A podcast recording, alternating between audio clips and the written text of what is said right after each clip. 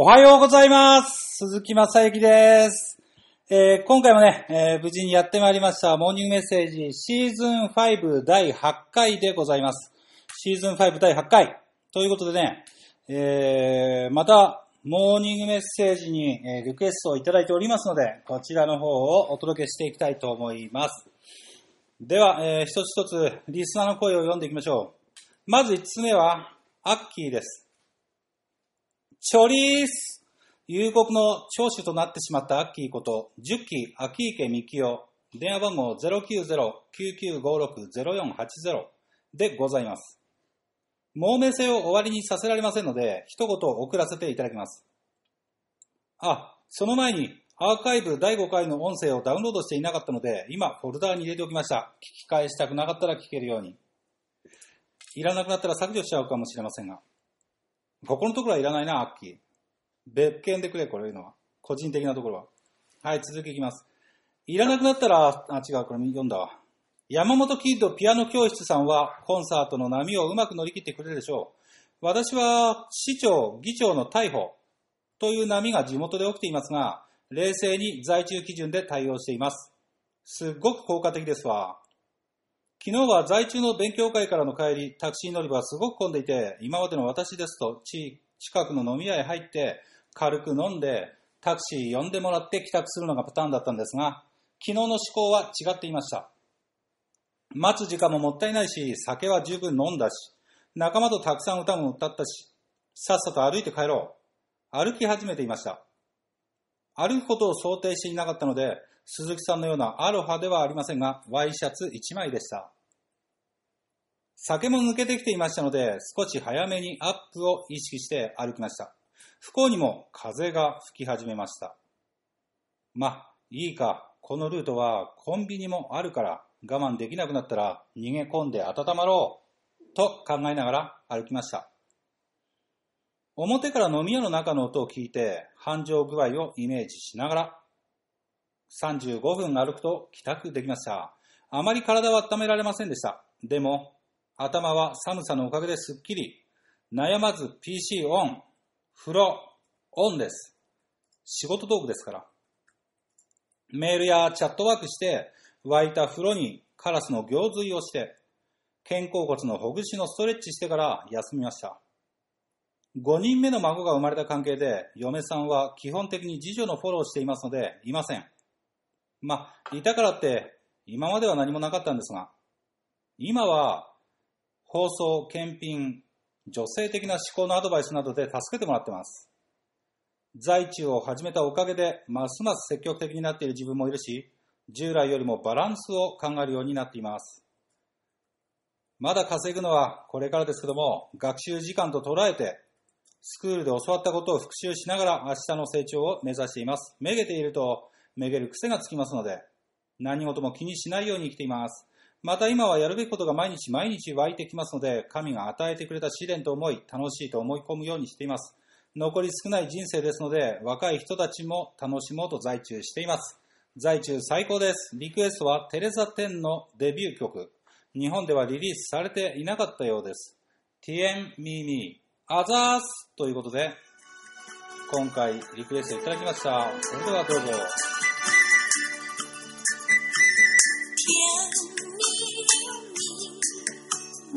笑得甜蜜蜜，好像花儿开在春风里，开在春风里。在哪里，在哪里见过你？你的笑容这样熟悉，想不起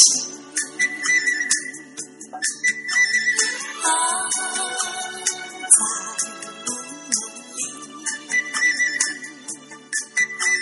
在梦里梦里梦里见过你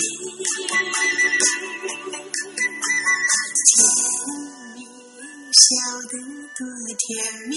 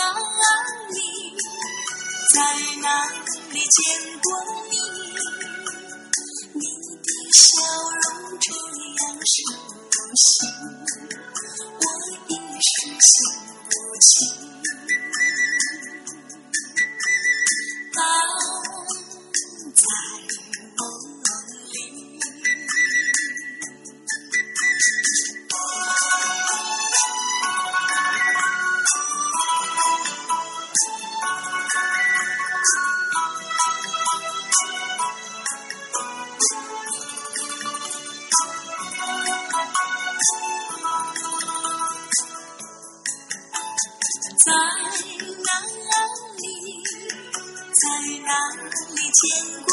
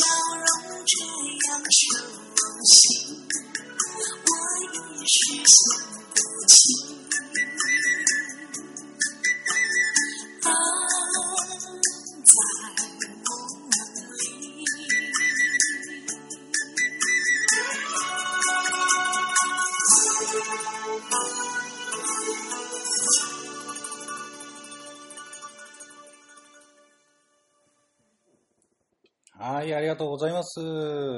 アッキーさんからのね、えーテレサテンのデビュー曲ということで、なかなか懐かしい曲をいただきました。ありがとうございます。懐かしかった人もいるんじゃないでしょうか。私ちょっとわからなかったですけど。では、次に行って参りたいと思います。はい、えー、次はね、えーと、ゆさママですね。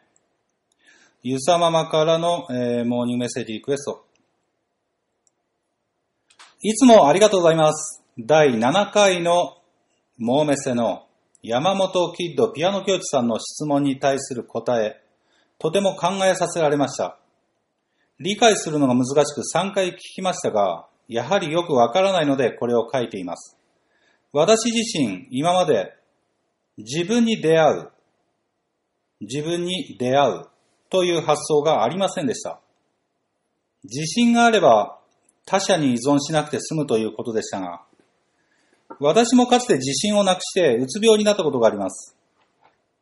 自信とは自分を信じることですよね。自分を信じるには自分の気持ちに正直に向き合い、そして決めたことはしっかり行動することだと思っています。私の在中の目標は経済的に自立をしてやりたいことを我慢しないでやるためです。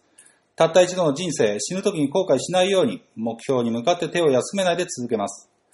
ネットビジネスとは全く無縁だった私が、いろいろな人との回り合わせで、在中にたどり着けたことにとても感謝しています。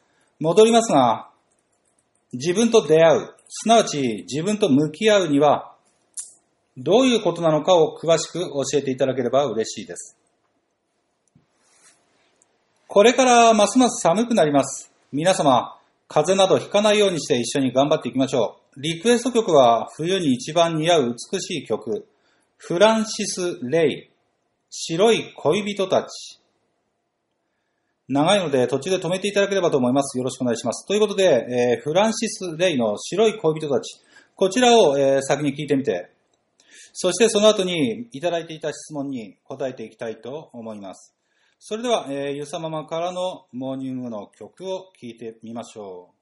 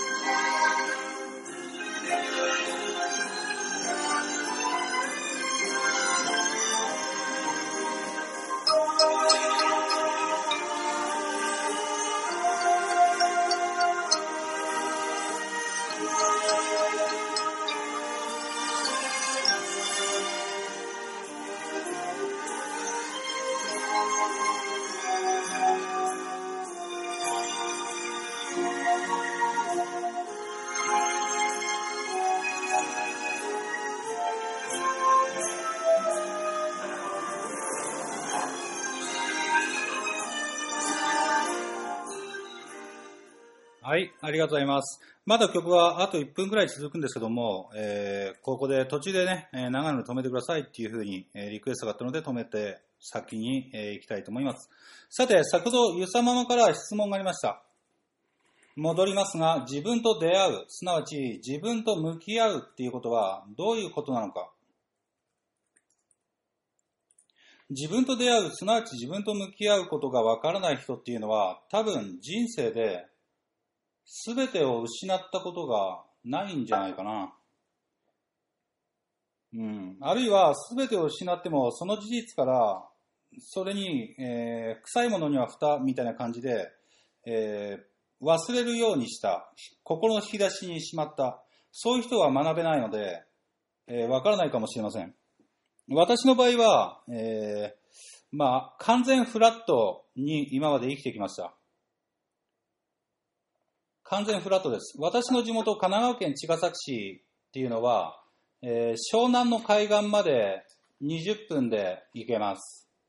赤羽山っていう山まで20分で行けます。電車に乗れば、箱根まで1時間で行けるし、東京まで1時間で行けるんです。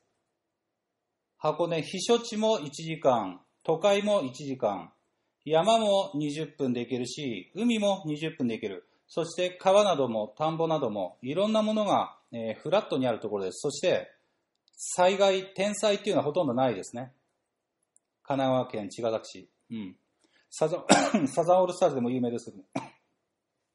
そういうフラットな中で、親も共働きで完全に普通の状況で、まあ、親にすげえいじめられるでもなく、親に放任されるでもなく、親に厳しい教育をされるでもなく、完全にフラットすぎる中道の人生を歩んできました。お金があるわけでもなく、貧乏なわけでもなく、すべてが平凡っていうのかな。そんな中で私は生きてきました。育ってきて、そして、えーまあ、平凡な中で平凡に進学していって、平凡に就職して、ずっと平凡に漫画読んでゲームをやってました。そして平凡にサラリーマンをやってました。サラリーマンやった時に、結婚しました。結婚して、えーまあそこまで平凡ながら順調だったと思います。平凡ながら順調だった。周りの大きなものを失わないで、平凡に当たり前のようにこれがずっと続くんだろうなっていうような人生を送ってきました。でですね、えー平凡に普通に当たり前にノーマルにフラットに10年間働いた会社を突然リストラされました。リストラされて、家族、まあ当時の奥さんですね。奥さんが私に言ってくれました。今日リストラされたって電話で早速伝えた時にね。私が支えてあげるから大丈夫だよって。うん、みんなで何とかなるからやっていこうねって言ってくれました。子供もいました。だから私、就職活動も頑張りながら、まあ落とされまくって、えーもうどうしようもねえな、これ落とされるし、うん、どうしたらいいんだ、ネットビジネスっていうのをやってみました。ヤフーオークションで週刊少年ジャンプ250円で買ってたやつ、販売してみたら500円、700円で売れました。なんだこれこんな世界あんの？職業安定所行って、ハローワーク行って、仕事を探そうとして、知らないおじさんおばさん、お店の店長さんに落とされる。うん、人事採用の人に落とされる中で、どうしたらいいんだっていう中で、自分で稼げるっていうことを知ったんですね。それって、私の中では面白いゲームに出会った時と同じ感覚だったかもしれません。今までゲームに費やしてきて、ゲームの中の主人公がどんどん所持金増えていって、仲間も増えて、行ける国も増えて、乗り物も船手に入れたり、飛行機手に入れたり、うん。砂漠に行ったり、都に行ったり、アジア圏内に行ったり、ピラミッドに行ったり、いろんなところに行ってたことっていうのが、自分の人生で実際にできるんだなっていうことをリストラで教えていただきました。そして、えーサラリーマン時代の収入の10倍とかね、えーまあ月収200万とか超えた頃、うん。5年前ぐらいですかね。5年前、月収200万ぐらいでやってた時に、えー離婚しました。離婚した時に、基本的に全てを失いました、私は。うん。物欲とかはもはやなくて、まあ、あの、リストラされた時に家族の支えもあって、家族のために頑張って破産しないように、がむしゃらにネットビジネスやってったんでね。うん。家族のためにネットビジネスをして、えー私自身がそうしたかったから稼いでいったんですが、離婚した時に何が残ったかっていうと、金だけが残りました。金と自分しかいない。金と自分しかいない。そしてお金があっても別に私、物欲もないし、お金の使い道が特に家族以外ないので、何の価値もないことを知りました。お金に。その時ね。うん。さて、そうした時に自分は本当にこの人生において何もなくなりました。究極のフラットです。究極のゼロ。何にもない。無機質なお金っていう数字だけはサラリーマン時の何十倍も稼いでるけど、お金っていう数字だけはたくさんあるんだけど、自分自身が生きてる大切にしてたものとか全て失ったんですよね。さて、世の中に自分しかいなくなったとき、当たり前なんですけど、当然、大切な人も一人もいなくなったとき、私は半年間、自分自身とずっと対話してました。何なんだこの状況は。自分はこんな苦しい中で、もううつ病みたいに心が苦しくて、夜寝るときは苦しくて、寝つけないし、もう年がら年中ずっと慢性的に苦しいと。これがうつ病っていうやつなのかと思って、心療内科にも行きました。茅ヶ崎の。うん。精神病の先生に自分うつでしょうかって、自分これこれこれでこういう症状なんですよって相談したら、あなたは悩みすぎですって一括されて、悩みすぎですって一括されたんです。私、うつ病の薬出されたら、そこで多分飲んでました。で、多分薬漬けになってたと思います。お医者さんが、もう、口800で、えー薬どんどん出しまくってたら飲むしかなかったです。でも、悩みすぎですって言ってくれました。お医者さんが。それで、まあ、吹っ切れましたよね。あ、俺悩みすぎなんだ。悩みすぎだったら、俺離婚したけど子供たちはまだ、長女も次女もちゃんと元気に育っていくわけだし、ちゃんと毎月20万円、1人10万円ずつで20万円の養育費払うって決めたし、これ、俺落ち込んでる場合じゃねえなと。しっかり稼がなきゃって頭のスイッチが完全に切り替わった時に、それから3ヶ月半年ぐらいは逆にテンションが常にマックスで、朝起きた時とか、天国のように気持ちよくて清々しかったのを今でもよく覚えてます。今はもう落ち着いちゃいましたけどね。すべてを失って自分と向き合う時間が私にはあって、そこで私は吹っ切れて、ゼロから再スタートして自分の人生、真っ白になってしまった私の人生に、うん、色付けを再開したわけですね。ゼロになった自分、完全に無力で何もない自分っていうのを自覚したときに、自分に出会えたと自分は思います。だからこそ、ゆさママさんのように、可愛いお孫さんもいて、息子さんも、お嫁さんも、そして旦那さんもいて、自分の会社もあって、すべてが、いろいろな紆余曲折とか辛いこと、楽しいこと、今でも問題いろいろあると思うけど、ただただそれらは、辛いことだろうが、楽しいことだろうが、大切なものが身の回りにあり続ける。継続して常に生まれてから今まで継続してあり続ける。状況だと、わからないかもしれない。自分と向き合うっていうことが。本当に自分だけの世界。自分以外の人間すべてがなくなった。大切な人たち全員と一生一緒にいるだろうって思ってた人たちと別れる。そういう気持ちがもしかしたらわからないのかもしれない。だからあの、私はそういう自分と向き合うときに自分と出会う。完全ゼロ、フラットでゼロすぎる自分を認めて、そこからまた復活して今に至るので、うん。自分自身に自信持ってますね。あれだけ完全に落ち込んでた地獄のような日々だったところから、今、天国のようなところにいるのは、俺が頑張ったからです。俺が頑張ったから、俺は俺を認めます。何があろうが。うん。俺頑張ってる。それは結果で見えている。頑張ってない人は結果で見えていないから、とても気持ちいい世界です。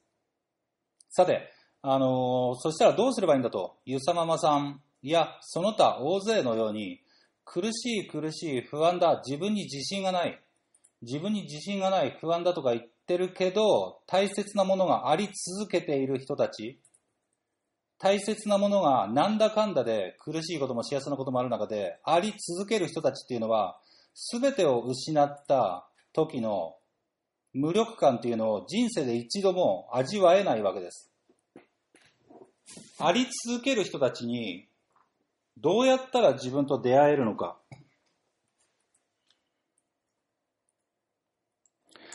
あり続ける人たちにどうやったら自分と出会えるのか。しっかり、えー考えたいところです。思い出してください。私が、えー言ったことっていうのは、自信があれば他者に依存しなくて済むということでしたが、ゆさママさんは、自信があれば他者に、他の人に依存しなくても済むっていうような解釈をしたみたいです。逆です。答えは逆。他者、えー自信があれば他者に依存しなくて済むんじゃないです。他者に依存しないから、自信がつくんです。わかりますか？自信があるから他人に依存しないんじゃない。他人に依存しないから自信がつくんです。かん、似てるけど違いますよ。自信があれば他者に依存しなくて済む。これは自信ありきでお話をされてます。自信があるからできるんですよねっていう話。鈴木さんは自信があったんですかね？みたいな。私自信ないから無理ですっていう話になっちゃうんだけど、いいですか？自信っていうのは最初からあるもんじゃないんだよ。自信っていうのは後からついてくるものです。だから世の中には義務教育っていうものが存在します。義務教育でみんななんで当たり前に小学校、中学校を多くの人が卒業していくかっていうと、小学校に入る前、自信があるかどうかなんて国は、周りの大人は気にしないんですよ。義務だからもう自信があろうがなかろうが始まるんですよ。そして6年間通っていく中で慣れていってできるようになって自信があるかどうか以前に普通にできるようになっていきます。中学校もそうです。あとは惰性で義務じゃなくても周りの人たちがみんなやってるから、周りの人たちがみんなやっているから高校に行って、専門や大学に行って、あるいは行かないで就職する。一回就職しちゃうと、そこまでは義務教育で成長、無理やり成長していたし、自信があろうがなかろうが。そして、高校から就職までは、そこも自信があろうがなかろうが、周りの人たちがみんなやっているから自分にもできるだろうな、みたいな感じで、周りに合わせて就職までするもんですから、就職から先っていうのは、この在宅中国貿易を始めるような冒険できる人間以外、就職一回しちゃうと、そこから先は、就職したまま会社に通い続けて定年退職までやって人生を終える人が多いですよね。なんで、一回就職しちゃうと人生終わるまで就職雇われから抜け出さないのかっつったら、多くの人が強制的にやらされてきたことと、周りに合わせてやってくることしか、学生時代、あるいは社会人になっても経験してないからです。逆を言えば、小学校の頃のように、自信があろうがなかろうが、義務教育でこのネットビジネスっていうものが義務教育で設定されていて、周りの人たちがみんなやっていたとしたら、あなたはネットビジネスでほとんど確実に稼げる、稼げると思いますよ。ほとんど確実にネットビジネスで稼げます。それは、なんでほとんどっていうかっていうと、小学校も中学校も高校も大学も専門学校も途中でいなくなったり挫折したり、自殺したりいなくなる人間っていうのはいるからです。義務であろうが途中でいなくなる人間はいます。数パーセント、数割はね。だから、ネットビジネスが義務化されていれば多くの人が稼ぐでしょう。すなわち、自信があろうがなかろうが、人間はその世界に一歩踏み出して毎日やっていくと慣れて当たり前になるんです。だから、自信があれば他者に依存しなくて済むっていうのは間違いです。自信なんてないんだから、他者に依存し続けますよ。自信をつけたければ、まず他者に依存しないことです。最初の入りから他者に依存しない、自分の力で自立するっていうこと。自分の力で自立して、私が離婚から立ち直ったように、全くのゼロから、永遠のゼロから、自分で 自立して、えー、物事をやり遂げていく。っていうことをしていくと、後からそれが普通になります。それが自信になります。うん。覚えておいてください。自信があるからやるとか、自信がないからやらないとか、そういう価値観で人間は成長するもんじゃないです。人間は、まずやる。そして自信がつくんです。そしてやれるようになる。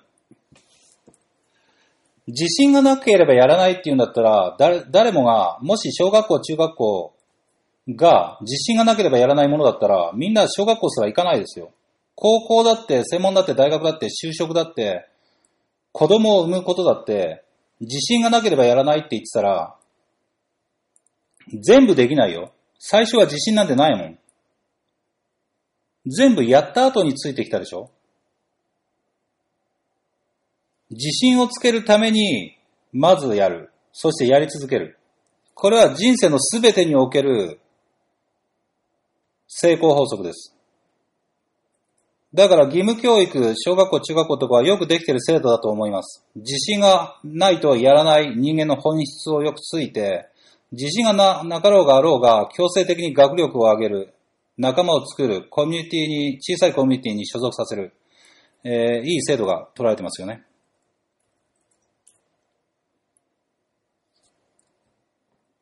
自分に出会うっていうのは、まさしくそういうことです。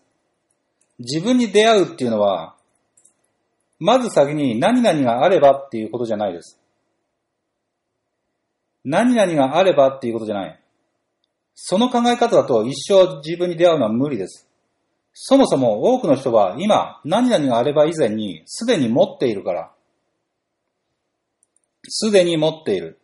大切な家族とか、仲間とか、今の地位とか、いろんなものを持っています。私のように、一度すべてのものを大切なすべての愛すべき人を失った人間でない限りは、持ってしまっているので、今。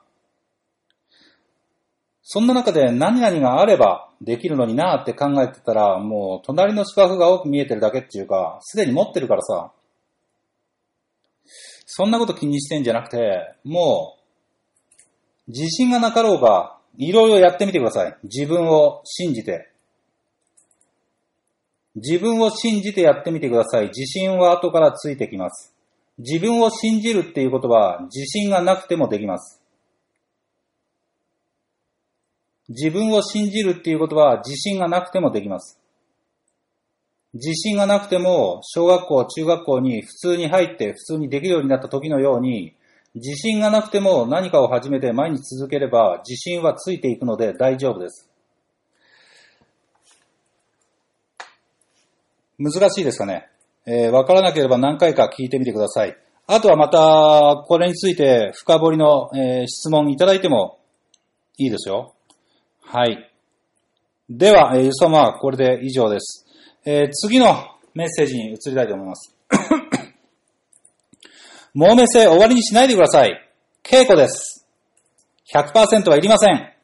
もう担当講師の先生にまでそう呼ばれるんだから、稽古、すいませんでした。稽古100%はいらないんだね。うん。失礼しました。稽古90%にしましょう。稽古90%からのメッセージです。7回目、もうメッセを聞いて、校長すごいですね。元気がない時がないって。もしくは、元気がない時でも自分で元気を回復できるんですね。確かに、元気を出さないのは自分でもそうしているからです。確かに元気を出さないのは自分でそうしているからです。